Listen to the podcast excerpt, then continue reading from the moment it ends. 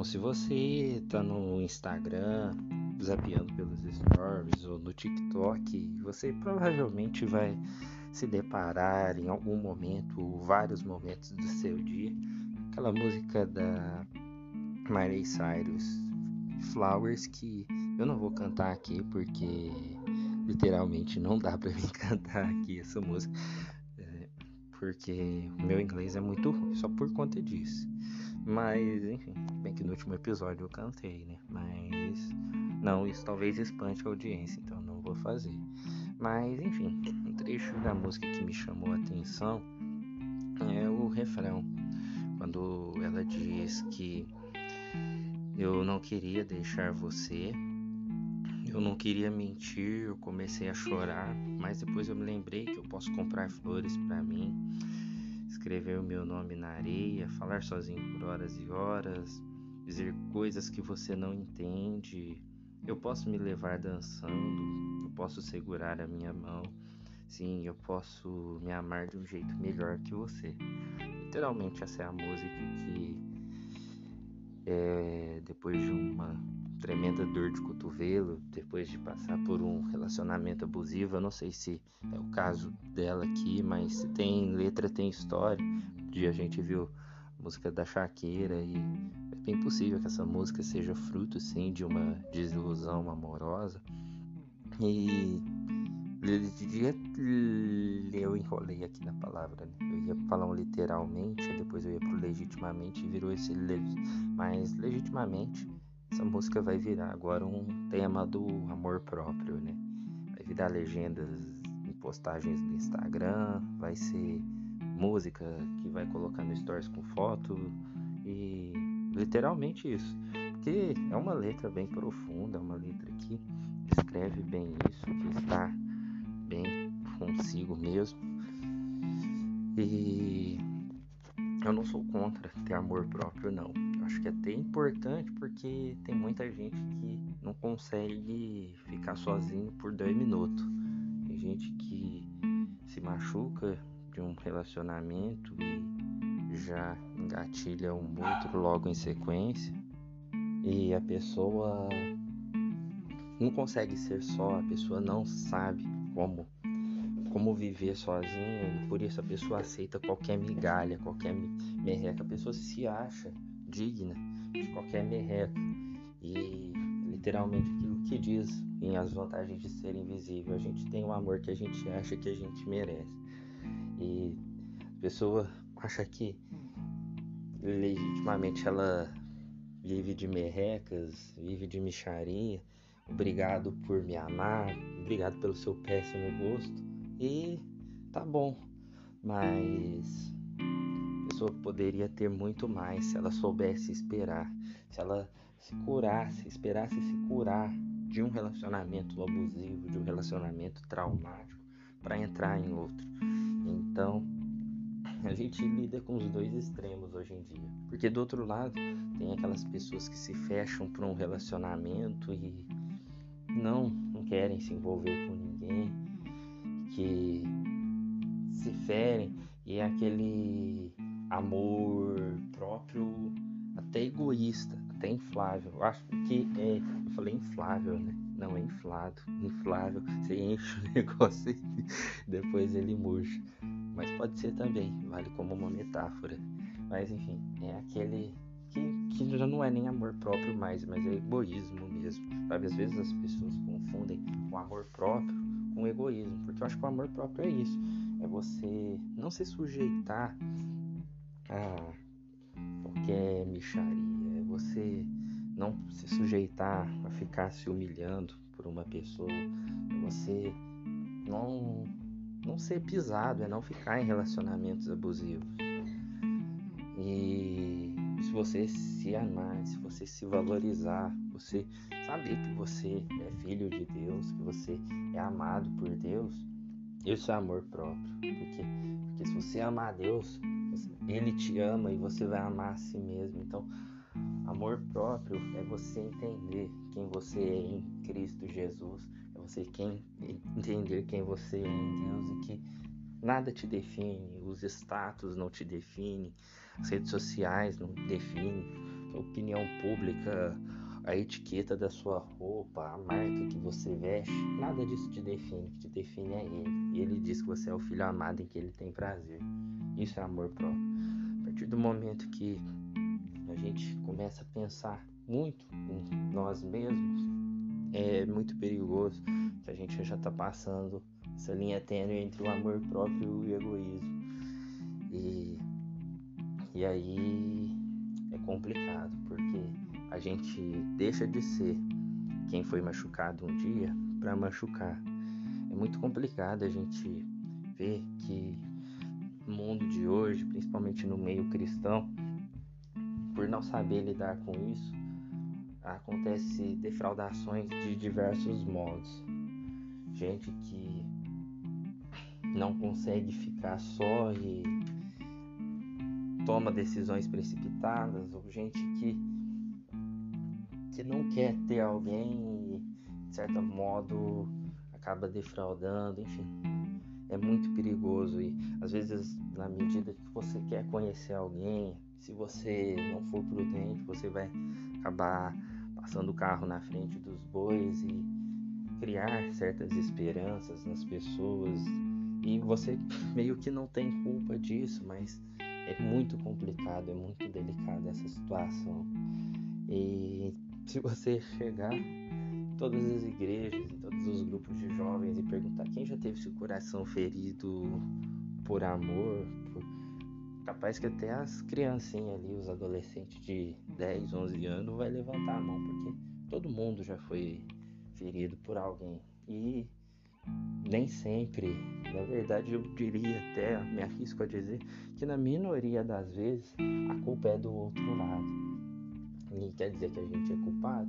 Em parte sim, porque a gente não sabe esperar em Deus, sabe?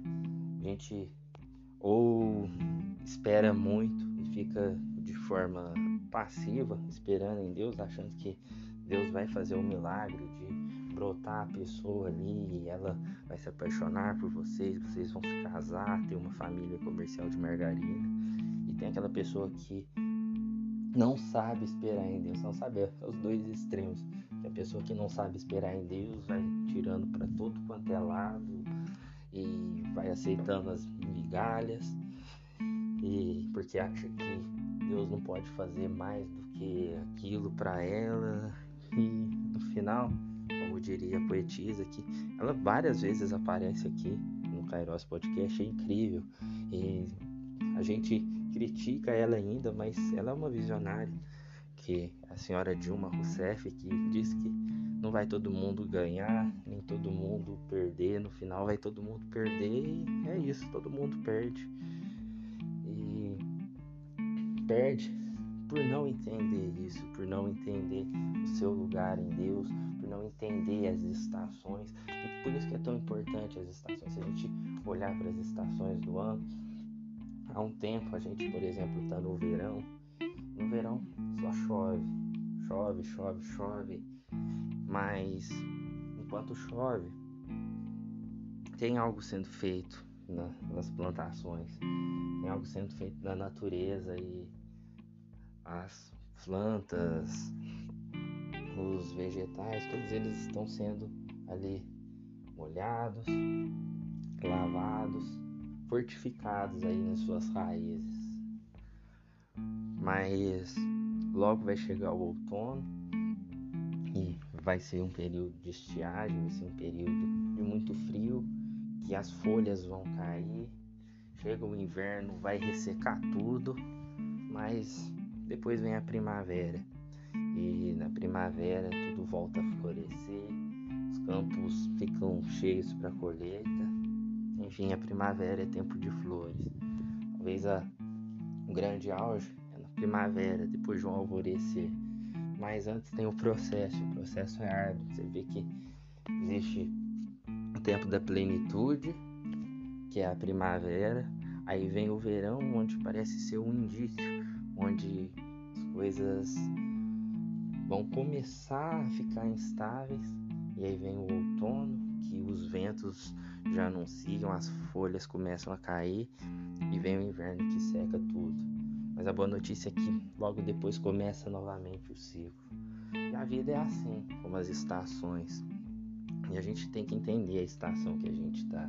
Acho que depois que você passa por uma decepção amorosa, quando você sai de um relacionamento, eu recomendaria todo mundo, não que eu seja uma pessoa experiente para dar conselhos nessa área, mas se eu pudesse recomendar a todo mundo que saiu de um relacionamento ficar pelo menos um ano sem se relacionar novamente, eu recomendaria, porque eu acho que um ano, conforme a gente falou, que é um ciclo inteiro, um ciclo completo, é importante para você rever situações, para você passar pelas estações novamente. Porque enquanto você passa pelas estações, viver um relacionamento, para escrever uma história, e Deus quer que todos sejamos plenos nele. Alguns têm um dom especial, que é o dom do celibatário, como Paulo já diz, que bom seria que todos fossem como ele, né, que se dedicassem às coisas do Senhor, mas nem todos foi dado esse dom, nem todos foram impugnados esse dom.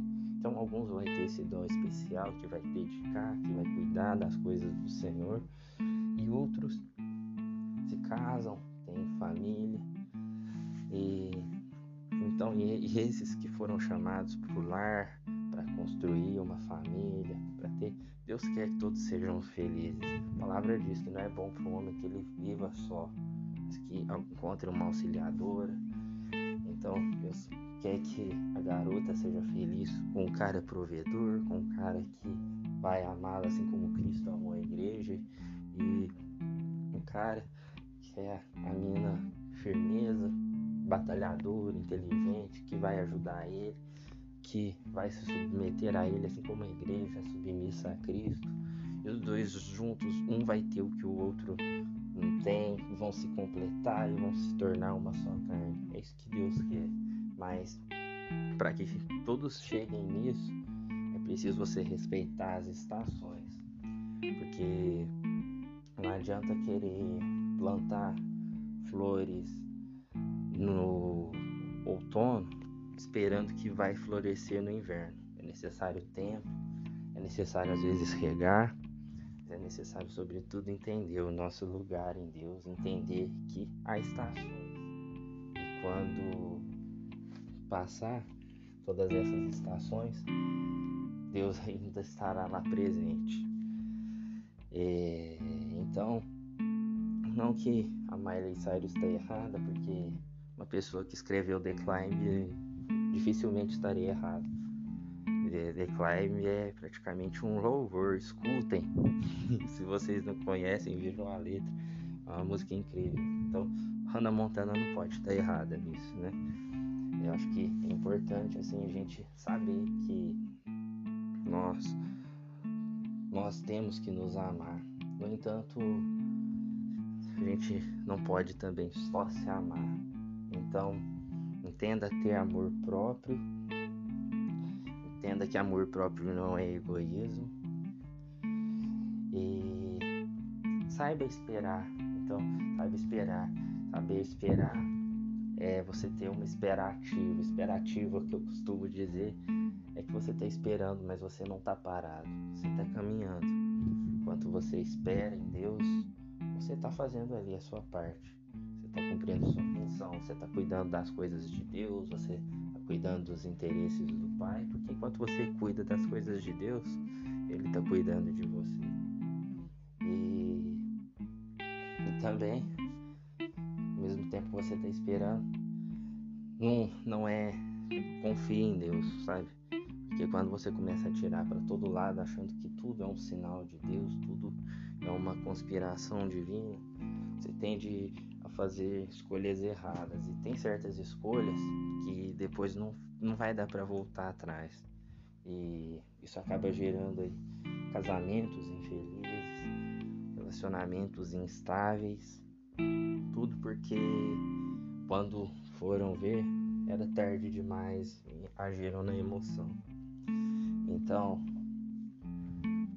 saiba respeitar as estações, afinal de contas, primavera sempre chega.